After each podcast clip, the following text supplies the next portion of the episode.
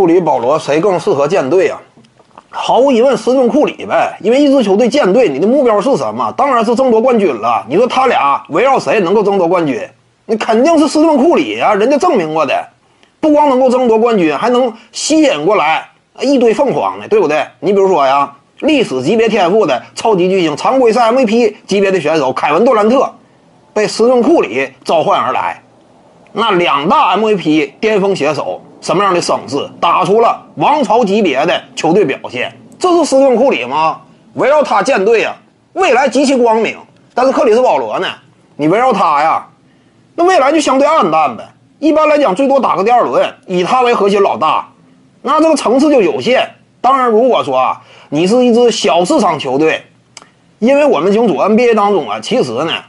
七十多年的历史，大部分情况之下，绝大多数的冠军被少数豪门瓜分。仅仅是湖人和波士顿凯尔特人差不多瓜分了一半，对不对？这就是豪门的优势。因此呢，很多小市场球队啊，他本身的建队理念呢，有时候也不是说我一定得争冠，甚至很多呢，就是我能够常年呢打一打季后赛，我心满意足了。我想争冠呢，一是资金方面。有点捉襟见肘，票房呢不足以支撑俱乐部进行大的投入。再有一点呢，本身小市场啊影响力有限，自由市场之上也钓不来大鱼。那这会儿怎么办呢？你可能说，对于一些呃偏居一隅的小市场队伍啊，可能说相应来讲呢，感觉那要个保罗也不错，因为保罗呢率队，他的下限是非常高的，你基本上能够带队闯进季后赛，对不对？打个首轮。这种能力还是起码具备的。我们清楚啊，一名球员你衡量他什么级别？斯文库里呢，属于围绕他能够争冠；保罗呢，属于围绕他呀，起码能给你带进季后赛。你比比他俩档次再低一些呢？你比如说凯文加内特呀，围绕他就不见得能给你带进季后赛。就仅就以核心身份率队的角度，加内特的能力，他这个下限是要低于克里斯保罗的。毕竟当初啊。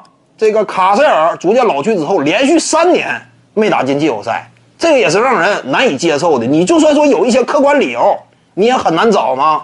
克里斯保罗这赛季环境好啊，作为一帮年轻人嘛，呃，处在重建期的球队，人家照样能给你带进季后赛，这就是克里斯保罗的能力。因此呢，保罗呀，其实就下线角度，那也是出类拔萃的，也是不可小觑的。徐静宇的八堂表达课在喜马拉雅平台已经同步上线了。各位观众要是有兴趣的话呢，可以点击进入到我的个人主页当中，在专辑页面下您就可以找到它了。